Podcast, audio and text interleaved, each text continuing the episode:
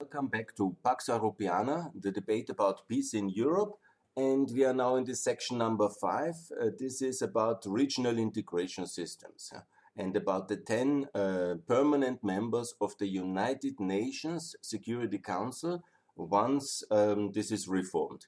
Because now I will talk about India, and it's, I think, a very, uh, the best possible example how uh, this uh, post World War II order is uh, not really the best one for the second phase of globalization from 2020 to 2050 and has to be adopted. The case of India is striking. India, when the United Nations was created in the prepared in 44 and 45 in San Francisco, the great conferences, amazing progress, but India was at this time still part of the British Empire. It just became independent uh, 47. China was an ally of the West and of the Allies and uh, got um, this uh, seat. And then even later, uh, the Communist Republic uh, in 71 could take this seat. So China is uh, today the same size in population like India, but India doesn't have a seat in the Security Council just because it was born or got independent two years later.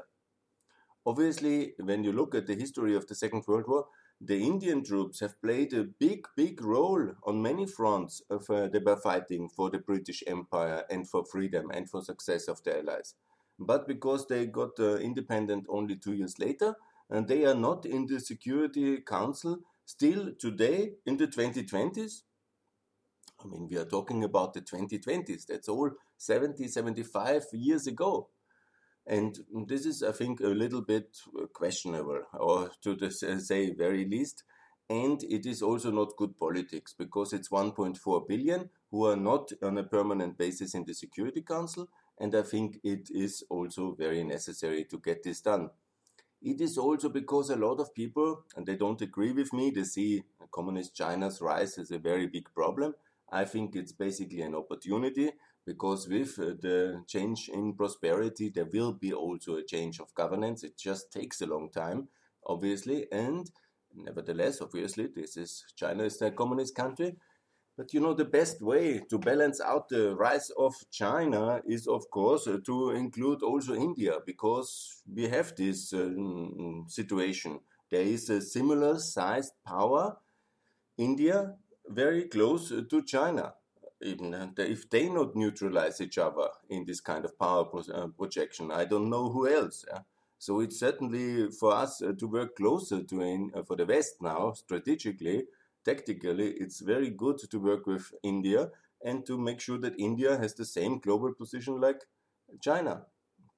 I understand economically, obviously, China is more successful, but India understands that as well. They are reforming and doing a lot and basically they have overtaken the United Kingdom now in prosperity and GDP output. They have also close to uh, 3 trillion GDP, and China has 14, true, but let's see what the next 20 years will bring. And under decent economic market condition, India will be very successful as well and will reach as well uh, Chinese levels of prosperity. I'm confident, maybe even overtake it. So that's, I think, very important. First of all, India to get a UN security seat permanently, one of the 10 seats. And that's, I think, very important also to show our appreciation and our inclusion and the openness of the system for um, Asia and uh, the Indians, obviously, very important uh, part of Asia. So let me uh, say some other things. It's obviously also very kind if India doesn't cozy up too much with Russia and China. So please, India, don't conclude a free trade agreement with the Eurasian Economic Union. That's a hostile organization of the West. Yeah? Conclude a free trade uh, agreement with the uh, European Union, with the United Kingdom. Now, very soon, uh, the British Prime Minister will come to India in the end of January. It's very 2021, so it's very good moment to obviously kickstart a trade agreement with the United Kingdom. Anyhow, you were in the same trading system not only until independence, um, but until uh, 1966. Then came the big devaluation when India uh, left uh, the economic system, the ster sterling system.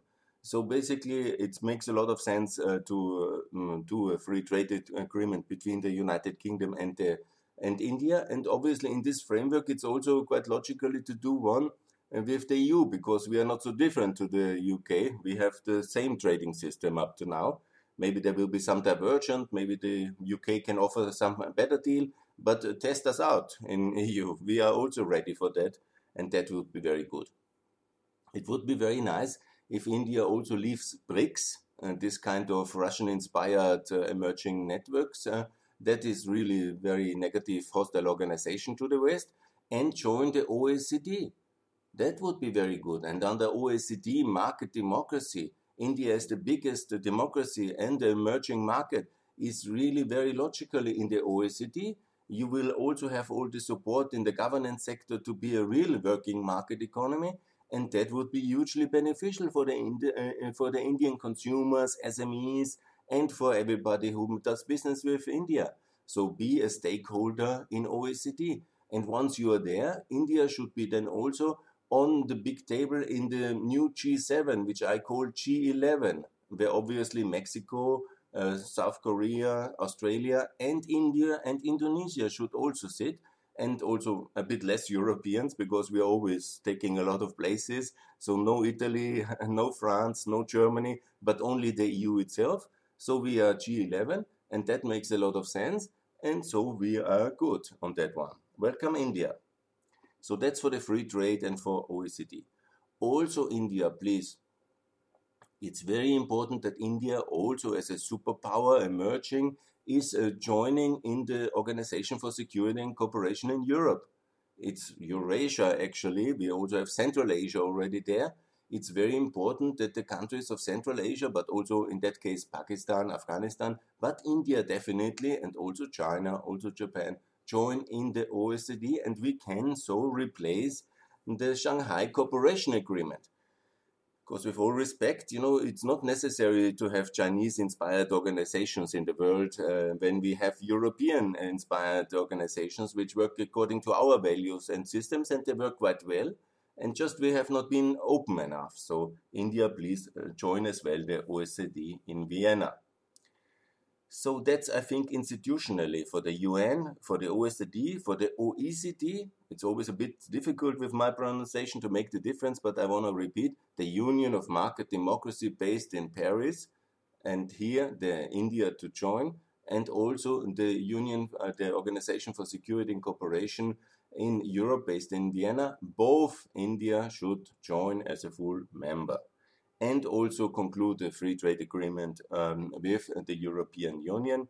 That's very important. And the EU to close a partnership with India. As part of this partnership is very clear, mutually agreed that the EU should get uh, the French seat, basically, of the, in the Euro uh, Security Council, and India get a permanent seat in the UN Security Council. That's very important. We should also do um, very um, how can I say uh, infrastructure interconnectivity program similar like the Belt and Road Initiative. It's also anyhow the same region, so it's a complementary. And this kind of India-EU infrastructure dialogue uh, via Afghanistan and Pakistan and also Turkmenistan and the Caspian Sea to bypass the hostile powers Russia and Iran. They are two hostile states we have to bypass them via some infrastructure link, either now obviously with a ferry, it already exists over the Caspian, but uh, later also maybe with a physical connection over or under the Caspian Sea in order to really have much better interconnectivity with India, not only by sea, but also on land corridors, which are also useful in a later stage uh, to connect with China. But uh, there will be also development of Central Asia, of the Caucasus, of Turkey. So that's all very, very good. But definitely this kind of official dialogue also as a balance against uh, the, the, situation that uh, China seems to have in the minds and, and, the hearts of the people, some kind of monopoly on infrastructure development in in uh, Central Asia and in the area between Europe and China, and that should not be the case. Yeah. So that's really a very important um, priority for the European Union, for the UK, and for the United States uh, to have this better partnership with India according to this uh, direction. Obviously, India can also learn a lot from the European Union because I'm also, in a sense, for a free federal India. India is very typical situation of a, a, state union already very advanced, united. But I'm sure there is many things to be uh, reformed. Uh, now there is this uh, agriculture sector reform, maybe something to learn from Europe, or many other issues uh, in, in constitutional, institutionally in a strategic partnership between EU and India, many of these things can be addressed. We are also 450 million, and we will have 60 or 70 million more with uh, Ukraine and with the Balkans. So we are not as big as India. India is 1.4 billion, but we at least represent in the European Union uh, about half a million people with uh, the future members as well. And so it's a significant trading area. And altogether in free Europe, UK is also now associated with this agreement. So we have uh, the UK and Turkey and uh, Ukraine and uh, the EFTA. So it's 700 million. We are a significant partner as well for India. About half the size live in free Europe. And we are, I think, um, totally happy to have a very close uh, strategic partnership with India as an emerging market and as um, the biggest in population democracy of the world. And I hope that uh, this partnership and this institutional cooperation with India will lead uh, to a lot of benefits for uh, Indian and for European consumers in the, uh, this decade. And we should be ambitious. What is the timeline? Obviously, the FTA can be done before the European Parliament elections in 2024 that should be also the timeline where it is ratified already. The UN seat, I'm less optimistic how much we will be able to change uh, the Chinese and uh, the Russian, especially the Russian monopoly on decision making via this uh, nefarious veto in the UN, but at least we should uh, do it uh, very clearly that the EU is basically uh, starting to transfer the French seat to the EU, and that is already the starting signal for changing of times that the really regional systems will be taken more serious by the UN and will have a stronger role and that the UN Security Council is due to be reformed and the decision making power in that one is also due to be reformed. And in a short nutshell, this is my proposals uh, for India. I hope that we will be having a very strong strategic partnership be successful together. India as part of the free world and not a part of this kind of socialist kind of uh, uh, block free world and all this grandstanding of the 70s, the Soviet friendship, and so. If you choose that direction, that would be nefarious for your own future and also for everybody in the world.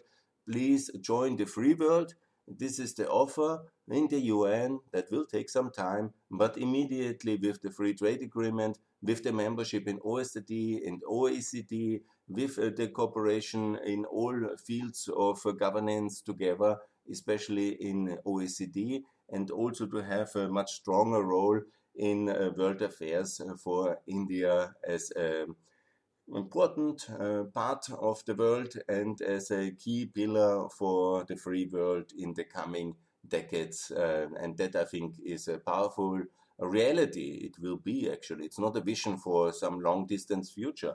This can be done now in the 2020s. And this is what I call for, and also for India to take a stronger role in uh, with other regional um, in, uh, regions in the world and, and also to follow the same strategic vision to build a partnership with the EU, with the Commonwealth, with um, the um, African Union, with ASEAN Plus.